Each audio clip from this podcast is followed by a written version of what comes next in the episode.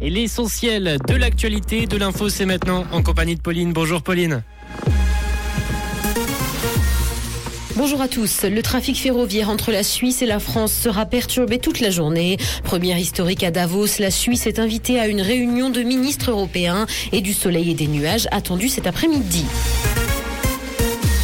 Le trafic ferroviaire entre la Suisse et la France sera perturbé toute la journée et ce à cause de la grève qui a lieu aujourd'hui en France contre la réforme des retraites. Plusieurs liaisons sont notamment supprimées depuis hier soir et les trains prévus entre Paris et Genève-Lausanne via Belgrade sont par ailleurs supprimés aujourd'hui. Des perturbations devraient se poursuivre jusqu'à demain.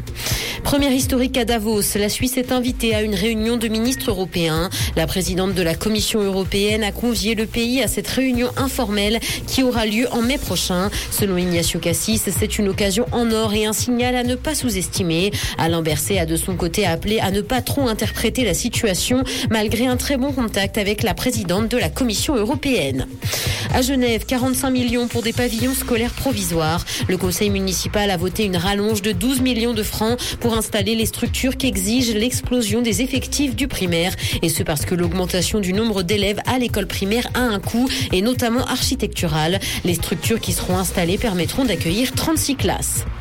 Dans l'actualité internationale, guerre en Ukraine, le président du pays affirme vouloir reprendre la Crimée. Ce territoire a été annexé par la Russie en 2014. Il entend donc libérer l'ensemble des territoires ukrainiens selon ses dires. Le chef de l'État en a profité également pour appeler ses partenaires occidentaux à lui livrer davantage d'armes afin de mener ce projet à bien. Microsoft va licencier environ 10 000 employés. C'est ce qu'a annoncé le géant américain après Meta ou Amazon. Il s'apprête donc à licencier à son tour. Le groupe va donc faire face à une forte réduction de ses effectifs, justifiée en partie par le contexte actuel. Microsoft avait déjà procédé à deux séries de licenciements, une en juillet dernier et la seconde en octobre. Ces nouveaux licenciements représentent un peu moins de 5% de l'effectif de la société.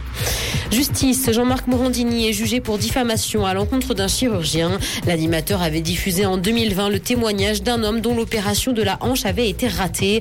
Elle avait été faussement attribuée à ce médecin. Incriminé à tort, le professionnel de santé a donc porté plainte contre Morandini. Son avocat précise de son côté qu'il n'était que le présentateur de l'émission.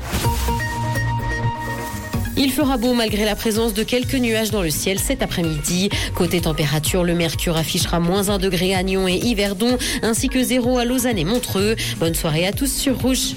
C'était la météo, c'est Rouge.